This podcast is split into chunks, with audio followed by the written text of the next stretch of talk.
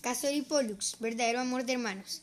Castor y Pollux eran hijos de la diosa Leda, pero de diferentes padres. Castor era hijo de Tíndaro y Pollux hijo de Zeus. Se amaban profundamente y crecieron juntos, pero Castor era mortal y su hermano inmortal. Al crecer les gustaba combatir y siempre ganaban. Ellos tenían de mascotas un dragón y un pegaso.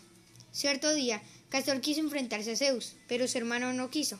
De todas maneras, Castor enfrentó a Zeus, que con su gran poder lo venció casi hasta la muerte. Pollux acudió en su ayuda y le llevó una armadura hecha por Hefesto, dios de la forja, salvándole la vida. Pollux con su dragón logró inmovilizar a Zeus y juntos escaparon de allí.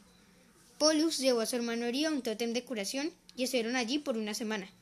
Tanto amaba Pollux a su hermano que decidió bajar al inframundo para pedirle a Hades, dios del inframundo, una poción que hiciera inmortal a su hermano para que nunca más estuviera en peligro.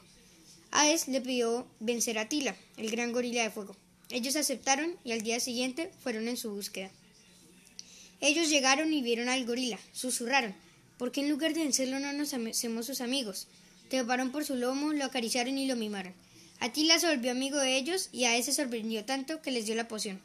De nuevo, los hermanos volvieron al palacio con Atila, y Zeus intentó matar a Castor, pero como, era como Castor era inmortal, no lo logró.